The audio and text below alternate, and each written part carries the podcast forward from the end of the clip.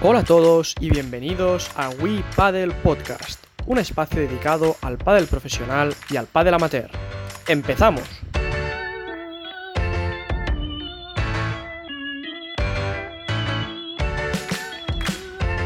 Buenas a todos, bienvenidos al noveno capítulo de We Paddle Podcast. Estamos encantados una vez más de teneros aquí. Nosotros somos el equipo de Publidep, Uri, Xavi, Nacho y yo mismo Chete. Hola a todos, bienvenidos compañeros. Buenas chicos. Hola a todos. Hoy tenemos el placer de contar con la compañía del gallego Martín Sánchez Piñeiro. ¿Qué tal Martín? Bienvenido y gracias por estar aquí con nosotros. ¿Qué tal Chete? Buenos días y muchas gracias a vosotros. A ti. Bien, antes de nada, como siempre, Xavi nos repasa un poquito toda tu trayectoria profesional. Xavi. Bienvenido Martín y gracias otra vez por estar con nosotros. Eh, Martín Sánchez Piñeiro, actual número 18 del ranking Golpa del Tour. Naciste 26 de octubre del 92 en A Coruña, donde actualmente resides. Eh, llevas varios años entrando en cuadro principal de Golpa del Tour. Eh, has hecho octavos, cuartos en muchos torneos, alguna final en algún Challenger, ¿vale? Y podríamos decir que 2019 fue tu mejor año a nivel de resultados, quedándote a las puertas ¿no? del Master Final de Barcelona. Vale, Nacho, cuando quieras. Martín, tu evolución padelística es espectacular. Pero cuéntanos un poquito cómo fueron tus inicios del padel, cómo te enganchaste a este deporte. Es decir, desde bien pequeñito, empezaste ya bien más tarde. ¿Cómo fueron tus inicios, Martín? Bueno, empecé más o menos con 15 años, que fabricaron unas pistas ahí en el club y como me lesioné una rodilla jugando al tenis, tenía bastantes molestias y en el pádel no me dolía tanto porque, bueno, jugaba muchas menos horas, evidentemente. Ahí empecé a probar, me empecé a enganchar, vi que mejoraba bastante rápido en relación a mi nivel de tenis y, bueno, pues eso, empezando por categorías muy bajas a nivel gallego, vi que iba progresando poco a poco y decidí ponerme a entrenar un poco y, ver dónde estaba un poco ese, ese límite realmente, al nivel de competición y de nivel, ¿cómo vais? El nivel del circuito gallego es bastante bueno. Hay mucha gente entrenando, gente que está ya compitiendo en World del Tour, gente que históricamente ha competido mucho, como son Jorge Ibarren y Piotero. Hay grandes jugadores como Pablo Lijó, Adrián Blanco. Y luego otra cama de jugadores que están jugando las previas, las preprevias, y que la verdad que hacen que el nivel del circuito gallego pues cada vez sea más alto y, más competitivo, ¿no? Pero ya vimos que desde hace, bueno, hace unos añitos viniste para Barcelona a entrenar con Marcela Ferrari. ¿Qué te, qué te llamó la atención, Martín? ¿Cómo, ¿Cómo fue ese proyecto? Cuéntanos un poquito. Bueno, la verdad que de Barcelona lo que más me llamó la atención es lo profesional que es la gente, ¿no? O sea, en Galicia la gente somos mucho de llegar a la pista, nos ponemos a jugar, sea la categoría que sea, y no hay parte de entrenamiento, no hay un calentamiento, no hay nada. Sin embargo, en Cataluña me llamó la, la atención, pues eso, gente de segunda, tercera categoría que entrena para competir. O sea, la verdad que me gustó mucho ese grado de profesionalidad que hay en el circuito catalán y la verdad que cómo, cómo hacen y cómo enfoca el deporte la gente en Cataluña, ¿no? Total, a nivel de competición ha crecido muchísimo en Cataluña, en, en toda España, pero, pero se ha visto una evolución, sobre todo en menores, brutal. Entonces, cuando fuiste, fuiste a, Barcelona a entrenar con Marcela, eso te dio la oportunidad también de entrenar con Vela y con Pablo, ¿no? ¿Puede ser? Eso es. En un principio, cuando empecé con Marce, la idea era entrenar con, con Mar, con Marquiles, y algunas veces pues nos iban llamando a él más que a mí para entrenar con Vela y con, y con Pablo. La verdad que era una oportunidad buenísima, evidentemente, pero las primeras veces para mí eran un poco sentimientos encontrados, ¿no? Era sí, una oportunidad muy buena, pero yo realmente o sea, lo pasaba peor de lo que disfrutaba sus entrenamientos. Ya desde la noche anterior, pues apenas dormía, llegaba hecho polvo de no haber descansado. Cosían a bolazos, ¿no? Sí, totalmente. Pero bueno, era un poco la sensación de no quiero estropearles el entrenamiento, ¿no? Y eso era todavía peor porque realmente entrenaba pues bastante, bastante regular las primeras veces, ¿no? aparte, cuando entraste con Vela y con Pablo, realmente era, bueno, eran los número uno. Y, la verdad es que impone entrenar con el número uno. O lo haces bien o lo haces bien, si no, no te van a volver a llamar, ¿no? Eso es, era todo el rato ese miedo, ¿no? A, a estropear el entrenamiento a, y a no poder volver nunca más. Luego volviste a Galicia y ahora estás en un proyecto con Ramiro Ochoya, ¿no? Entonces, eh, estás viviendo en Galicia, pero bajas a entrenar a Madrid, ¿no? Eso es, aquí tengo mi entrenadora que es Vanessa Alonso y formamos equipo junto con Ramiro Choya y Ale Ruiz. Entonces, pues muchas semanas, cuando lo consideramos, varias semanas en pretemporada y muchos refuerzos durante la temporada, me voy a Madrid para, poder entrenar juntos, ¿no? ¿Y eso cómo lo llevas? Esto eh, a veces entrenar juntos, separados, ¿es fácil, difícil? En mi caso, muy bien, la verdad. Y yo creo que Ale también lo lleva bastante bien, porque somos dos chicos que al final nos conocemos mucho, empatizamos muy bien, pero también podemos llegar a saturarnos, ¿no? Y de esta manera, pues cada vez que entrenamos una semana juntos, la aprovechamos al máximo, hacemos dobles turnos y a ninguno de los dos le da esa pereza o tiene ese resquemor de, nuestra, yo estoy haciendo doble turno y este se está escaqueando un poco, ¿no? Entonces, la verdad que las semanas que estamos juntos vamos al 200% y yo creo que sacamos mucho en claro estas semanas. Muchos compañeros tuyos ya dicen que vosotros sois los que tenéis eh, casi más potencial dentro del circuito. ¿eh? La pareja del, martillo de Alex, ¿eh? del super guerrero, también. la verdad es que tenéis os habéis ganado el respeto de vuestros compañeros, que no es nada fácil viendo el súper nivelazo que hay hoy en día. Bueno, yo creo que somos una de esas parejas, ¿no? Que la gente no nos quiere tener enfrente, sobre todo cuando las pistas son rápidas, cuando se juega al aire libre, es decir, cuando el pádel no es controlable, yo creo que ahí somos muy peligrosos. Luego en pistas lentas, en pistas en las que los llamados veteranos, ¿no? que tienen estilo un poco de veterano, que entienden mejor el pádel, pues, pues estamos en clara desventaja. Pero sí que es cierto que en pistas rápidas o con condiciones que no son muy controlables, pues, pues somos peligrosos preguntas técnicas que hagan falta. Ahora empezamos con el pádel. Eh, bueno, Martín, antes de nada, gracias por estar con nosotros. Eh, antes de entrar un poco en materia, eh, cuéntanos un poco lo que hablaba ahora Nacho con, de los menores, porque creo que tú ahí, no sé si estás en un club ahí en Galicia o lo llevas o demás. ¿Qué evolución has visto en estos? Cada vez se ve más profesional, como decías, sale mucha gente, ¿no? Sí, sí que es cierto que la edad media del cuadro final, de la previa, ha bajado un montón, fruto del trabajo de todos los últimos años con los menores. Yo creo que hay que buscar un poco ese punto de equilibrio, ¿no? Entre que el menor disfrute y que el menor se convierta en un mini jugador profesional. Porque realmente si tratamos de convertir a los menores en profesionales desde los 11, 12 años, que realmente están en edad de divertirse, lo más probable es que ese menor acabe odiando el pádel. Entonces yo creo que buscar un poco ese equilibrio entre que el niño disfrute del deporte, se relacione con que vaya un poco enfocándose o entendiendo cómo es la vida del jugador profesional y a partir de ahí que él tenga poder de decisión para decir, oye, me interesa, me compensa o yo prefiero seguir divirtiéndome, jugando con mis amigos y a partir de ahí pues, pues no me interesa, ¿no? Em, Ah, decía Xavi que, el 2019 fue uno de los, tus mejores años o tu mejor año en este sentido. Eh, ¿Qué expectativas tenéis para 2020, aunque se ha entruncado ahora con todo esto? Eh, cuando os sentasteis con, con Ale y decidisteis 2020, ¿qué, ¿qué, quiero? ¿Es un día a día? ¿Es un torneo a torneo? ¿Es una expectativa a largo plazo que os ponéis?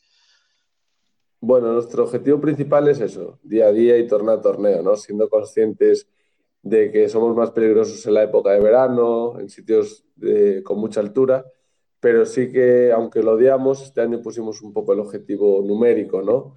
De intentar meternos entre las ocho primeras parejas, porque realmente pues arrancábamos pareja nueve, pareja diez, y hay que ser ambiciosos, ¿no? Es decir, decir lo contrario de, bueno, pues intentar no empeorar sería bastante hipócrita. Entonces, nuestro objetivo era intentar meternos en el Master Final eh, siendo muy conscientes de que del 18 te puedes ir tranquilamente al 40, al 50, sin perder de vista todo lo que viene por detrás, pero con el objetivo ambicioso de intentar meternos en, entre esas ocho primeras parejas, que somos conscientes de que es muy difícil, pero, pero bueno, estamos trabajando para, para conseguirlo. Sí, como, como decías ahora, eh, cada vez se ve más una batalla, ¿no? Sobre todo en esas previas, previas, lo, hemos hablado más de una vez, y vosotros cuando entra gente así en cuadro, eh, entran a, cuchillo. Entonces, cuando, cuando os veis eh, ganadores sobre el papel o favoritos, entráis en el partido pensando, o sea, diferente, diciendo, este partido tengo que trabajarlo más porque aunque yo sea favorito, eh, están viniendo con muchas ganas. Sí, yo creo que realmente es más peligroso este tipo de parejas que vienen fuertes, que vienen de atrás, sobre todo parejas que ya se han visto en, en cuadro final más veces, porque las que entran por primera vez muchas veces te, te, pasa, ¿no? Que te ves en una pista central, incluso si vienes este pre-previa, a veces lo tomas como un premio, ¿no? Como un objetivo conseguido, en vez de buscar esa ronda más. Entonces, la verdad que ese tipo de parejas, quizás llegado a un punto del partido, pues son menos peligrosas, pero las que ya se han visto en cuadros finales y que quieren más, que quieren conseguir esos octavos o esos cuartos de final para librarse de la previa, pues son realmente peligrosas y en cuanto te despistas un poquito, pues vas set abajo y con toda la presión del mundo para, para levantar el partido. Entonces, ese tipo de partidos intentamos mentalizarnos más, hacer un poquito más de trabajo de preparación para que no, que no nos pase esto y, y, no caer en una relajación que al final pues, te puede tener problemas. Y los partidos totalmente al contrario, como decías antes, eso entre entronos con Vela y Lima cuando era número uno que entrabas cagado los primeros días, eh, ese planteamiento, ¿cómo es? ¿Hacéis ese algo diferente? Sí, ese planteamiento al nivel táctico, pues sí que lo trabajamos bastante, pero a nivel motivación, eso va solo realmente, ¿no? Es decir, todo el mundo le apetece jugar esos partidos, son partidos que suele jugar en la pista principal, que suele haber mucho público, que tienes enfrente una pareja que te exige ese primer punto. Entonces, ese tipo de partidos, pues la preparación para la activación es prácticamente nula, ¿no? Simplemente, pues, pues ya con todos los componentes y todos los condicionantes que hay alrededor, pues ya, ya te llevan, ¿no? A entrar motivado. Y, y, en el momento del partido que estás ahí, que, ¿cómo, ¿cómo, lo veis? ¿Cómo lo planteáis? Si vais abajo, ¿hay manera de recuperar eso? ¿Cómo, ¿Cómo, lleváis esa parte mentalidad dentro del partido en ese que tengáis que dar una vuelta o, al menos competir?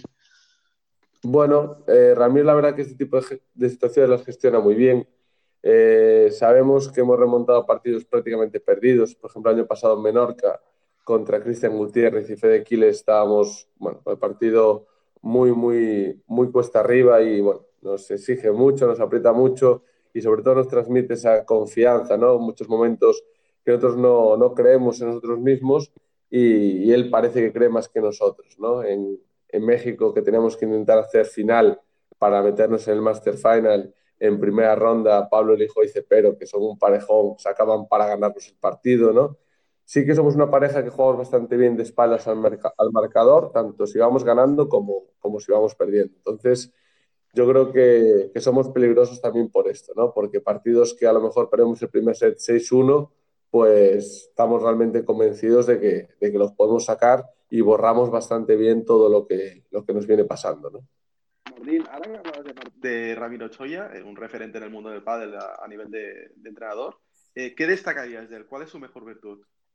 Yo creo que Ramiro lo que mejor tiene es que saca lo mejor de nosotros, ¿no? Es decir, aparte de que técnicamente sabe una barbaridad, tácticamente es buenísimo, pero sabe sacar lo mejor de cada jugador. Te entiende mucho, te cuida como, o sea, tiene ese factor, ¿no? O sea, triple personalidad, que es entrenador, es padre y es amigo, ¿no? O sea, nosotros con Ramiro nos encanta ir a cenar, nos encanta eh, charlar con él, hacerle mil preguntas, ¿no? jugar con él. Eh, al final es, es, uno más, ¿no? Es decir, cuando él tiene que ser entrenador, es el entrenador con el pelo blanco, cuando tiene que ser padre, es el que se siente a tu lado, y cuando tiene que ser amigo, se pone el traje de 20 años y es el más peligroso de todos, ¿no? Entonces, yo creo que tener una persona con la que puedes compartir tantos momentos y que te puede cubrir tantas necesidades, pues nosotros que pasamos mucho tiempo fuera de casa, pues lo agradecemos mucho. Sí, la semana pasada nos decía Juan, Juan Alday que a veces eh, conocía mejor a los jugadores, a los jugadores con, con, en una cena que dentro de la pista, que, que podía sacar más información. Eso entiendo que Ramiro también lo hace. ¿eh? Sí, Ramiro pasa mucho tiempo con nosotros, eso, también jugamos al golf, también hablamos de un millón de cosas, nos llamamos constantemente y es una persona que analiza mucho todas las conversaciones, que de todo lo que le cuentas pues saca un poco, ¿no? Te deduce cómo estás de ánimo, las ganas que tienes de entrenar, cómo vas preparado para competir y en función de eso, pues te exige más, te exige menos y yo creo que la verdad que lo gestiona de maravilla. Muy bueno. Cambiando un, un poquito de tema, eh, en el mundo del pádel hay mucho movimiento de pareja, que no es uno de los deportes que más movimiento de pareja hay. Eh, ¿Crees que los, los cambios que hay es más por las relaciones personales que no deportivas? O sea, me da la sensación que, pesa más esa parte que no que realmente se hayan conseguido los objetivos. Igual si estás mal en esa pista o la relación sea... ¿Cómo, cómo esa parte, cómo, cómo la lleváis? ¿Qué, qué, planteáis? ¿Qué, ¿Qué crees tú? Bueno, yo creo que esto es como las empresas, ¿no? Al final, pues si la empresa da unos beneficios de la leche, por más que tu socio pues no lo puedas ni ver y no te vayas a ir a cenar con él el fin de semana que tienes libre, pues sigues, ¿no? Porque al final el objetivo es eso, pues unos resultados, unos objetivos. Y en el caso del PAL yo creo que es un poco así, ¿no? Los resultados deportivos son los que condicionan un poco esa, en mi caso, ¿no? Esa mm, relación con tu compañero y cuando los resultados son positivos todo va muy bien. Cuando empiezas a perder partidos, pierdes primeras rondas, pierdes partidos que consideras que quizás no deberías perder, vas acumulando, vas llenando un saco de desesperación y muchas veces pues buscas las culpas en otro lado, ¿no? Es decir, pues no, es que este no sé qué, este no sé cuánto, y ahí es cuando empieza un poco esa bola de nieve de, de querer buscar otro compañero, ¿no? Realmente cuando te juntas con un compañero, tú sabes más o menos su personalidad, nos conocemos todos bastante bien, entonces a partir de ahí pues son relaciones pues que van un poco para arriba cuando los resultados son muy buenos y que tienden a ir hacia abajo cuando los resultados son malos, ¿no? Igual poca paciencia, ¿no? A veces en, esos resultados. Sí, yo me considero un jugador con bastante paciencia en este sentido. Siempre he tenido compañeros que me han durado bastante, incluso he vuelto con antiguos compañeros y soy de los que intenta pues reconducir la situación, ¿no? Es decir, no busco la solución fácil, ¿no? Que es cambiar de compañero y, y muerto el perro, muerto la rabia.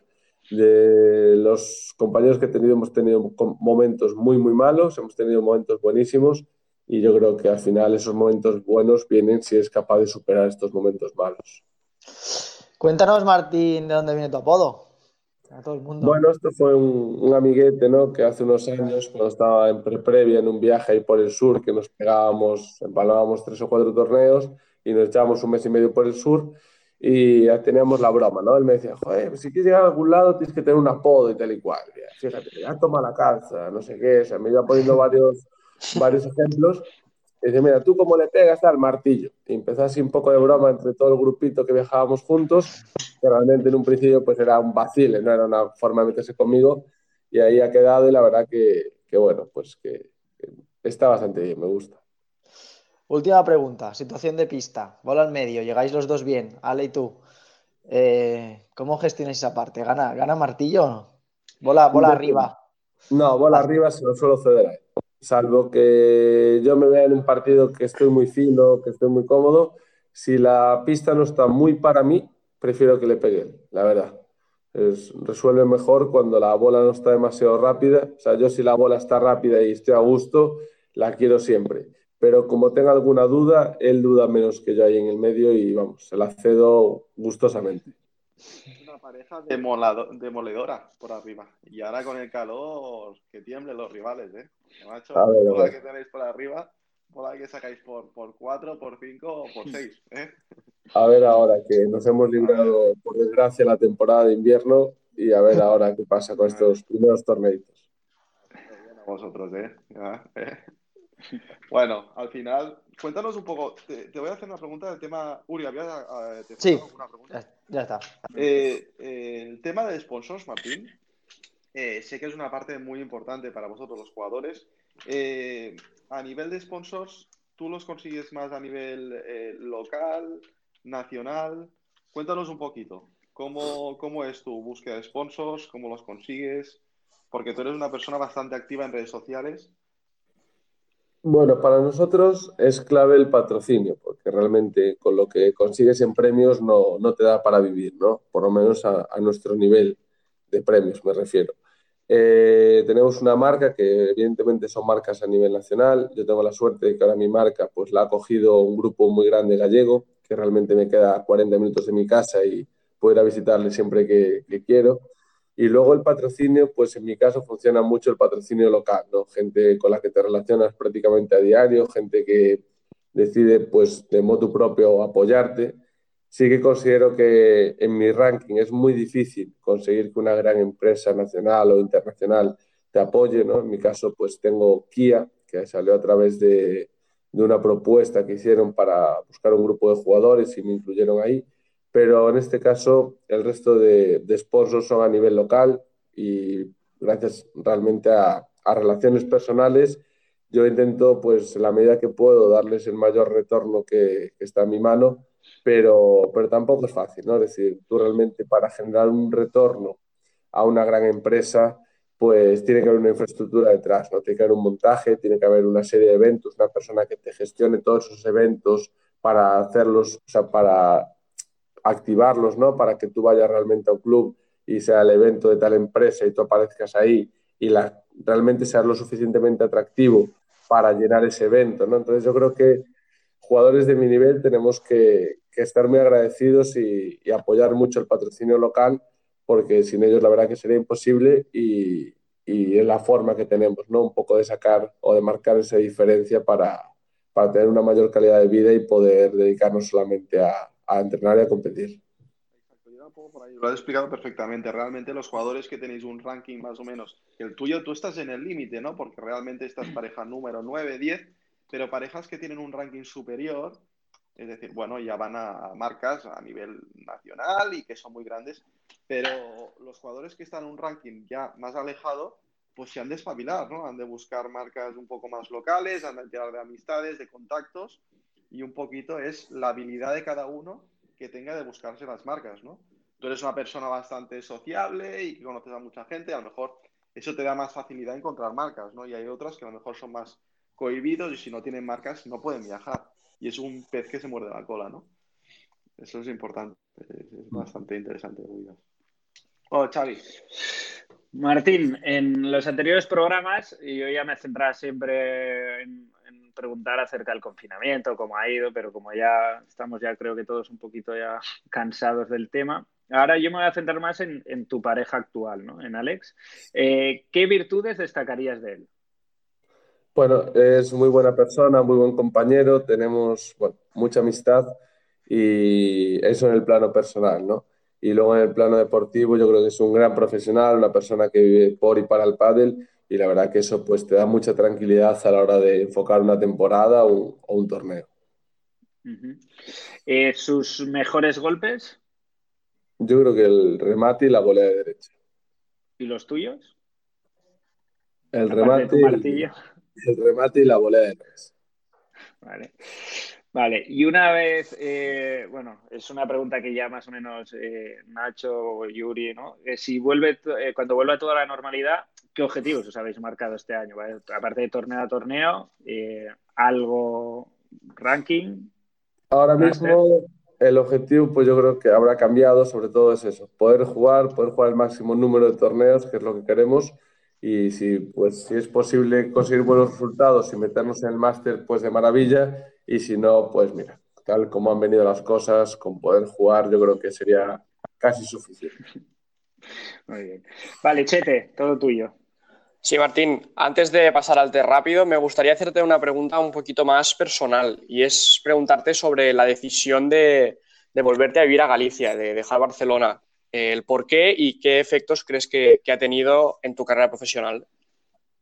Bueno, eh, llevaba mucho tiempo fuera de casa, fueron etapas bastante difíciles porque al final me encontraba bastante solo, o una ciudad en la que conocí mucha gente, creé un buen grupo de amigos, la verdad que me lo pasaba muy bien, pero me faltaba mucho el apoyo de mis padres. Soy hijo único, yo veía que, bueno, pues que cada vez mis padres están un poco, pues no más mayores, ¿no? Pero que me estaba perdiendo fases de la vida con ellos que realmente pues, pues me, me, gustaría disfrutar más que simplemente pues viniendo un fin de semana al mes y, y, cada vez que me iba de Galicia pues lo pasaba realmente mal, ¿no? Es decir, había días que incluso me tenía que ir al aeropuerto y miraba antes la aplicación de, de los vuelos y decía, bueno, ya está, me voy el miércoles por la mañana en vez del domingo que hay un vuelo barato, ¿no? Entonces, eh, después de esto pues decidí que, que era buen momento para volverme y la verdad que me ha sentado muy bien. Tenía mucho miedo con el tema profesional porque no, no sabía ¿no? que me iba a encontrar, que cómo, cómo iba a reaccionar yo con una rutina pues diferente, una rutina, un equipo sin armar todavía y, y, con la vida social, ¿no? porque al final aquí tengo muchos más amigos, la vida social es muy activa y la verdad que bueno, me conseguí controlar en ese aspecto, conseguimos formar un equipo de trabajo súper, súper bueno y la verdad que bueno, me ha venido muy, muy bien y, estoy encantado con la decisión que, he tomado.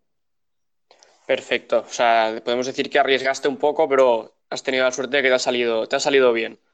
Sí, sí, sí, sí. Fue un riesgo controlado porque al final, como hablaba con mis padres en su momento, si la cosa iba mal era volver a hacer la maleta, buscar un piso en Barcelona y, volver, ¿no? Que al final en una semana estás de vuelta y, y no hay ningún problema. Pero sí que fue un poco ambicioso por el tema profesional y al final pues salió bastante bien. Yo creo que gracias sobre todo a la parte personal. Entiendo que a nivel mental eso te ayudó en, tu carrera. O sea, era lo que necesitabas de cabeza. Mucho, sí, sí, sí, sí. Yo aquí realmente en Galicia eh, trabajo mucho por la mañana, entreno duro. Hay días, pues evidentemente, que toca hacer dobles turnos por la tarde, pero los días que no, por la tarde para mí es un poco como, como vivir de vacaciones, ¿no? Y eso pues tener más de 15 días de vacaciones al año, para nosotros que estamos siempre viajando, pues es un descanso mental y, una paz que, luego yo lo noto mucho y lo noto mucho también a la hora de, competir. Muy bien, Martín. Pues ahora sí pasamos al test rápido, y a lo último de la entrevista. Es un test, te hago cortas y tú respondes, así bastante dinámico. Empezamos. Eh, un jugador de pádel. Vela. El mejor jugador de la historia. Vela. El mejor smash del circuito. Uf. Eh, Lima. No, Lebron. Lebron. La mejor víbora. Nerone. La mejor volea de derecha. Mm, la de mi compañero. La mejor volea de revés. Galán la pareja más complicada actualmente? Eh, Paquito Lima. ¿Y la pareja que crees que tiene más potencial? Lebron Galán. ¿La sede de Wolpa del Tour que más te gusta? Uf, muchas, pero me quedo con Galicia. Siempre barriendo para casa. Y por último, ¿tu victoria más especial en toda tu carrera? Yo creo que fueron mis primeras semifinales en, en Valladolid o las cuartos de final en Mijas contra Maxi Sánchez.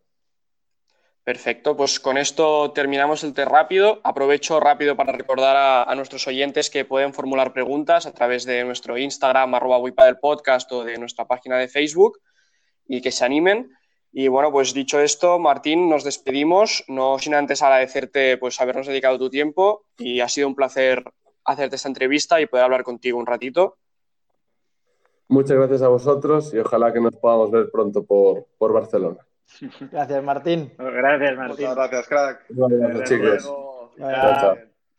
Y esto es todo por hoy. Gracias a todos por escucharnos. Nos vemos el próximo jueves a la misma hora con más Padel.